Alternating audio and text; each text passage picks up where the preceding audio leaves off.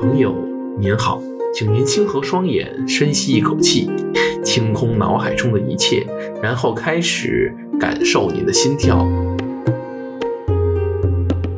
朋友您好欢迎您回到清风堂的个人空间这里是本空间第二十五期节目的现场。如果把人比作一辆汽车，所有的生物体构造，包括细胞、组织、器官和骨骼，就是汽车的构架和零部件。血液它只可以看作是汽油，为身体的各部分输送营养和能量。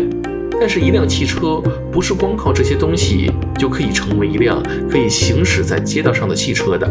坐在驾驶舱内的司机才是整台车最终可以成为一辆汽车的关键。如果没有司机，设计再精妙的汽车也就变成了一堆废铁。其实人也是一样的，肉体的生物功能是自然界或者神帮我塑造的一个平台。但是如果我人格的驾驶舱内没有司机，那我就等同于一块具有一定生命特征的肉。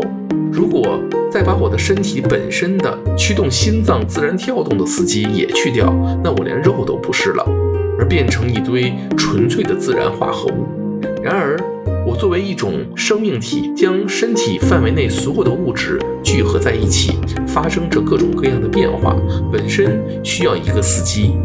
而我能够拖动这套身体进一步发生各种行为和思想，那更是需要我内心的驾驶舱内有一个高智能的司机。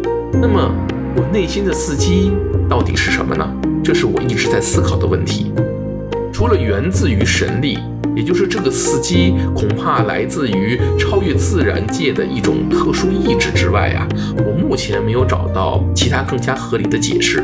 圣经里讲，神按照自己的 image 创造了人，这里的 image 恐怕并不是完全指现实的肉体状态、生物构造以及功能，更多的恐怕是说我们的灵魂或者天性源自于神或者借用于神。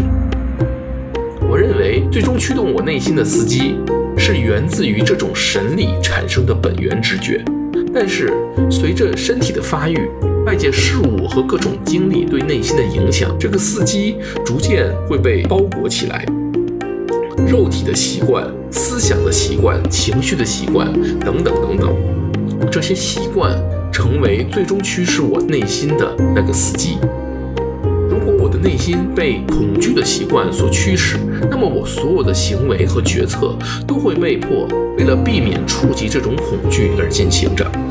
那么我距离被包裹起来那个原本的神力就越来越远了。好了，今天的节目就到这里，感谢您的时间和信仰。现在请深呼一口气，睁开您的双眼，重新开启您的意识，回到您来自的那个现实世界中去吧。愿神与您同在。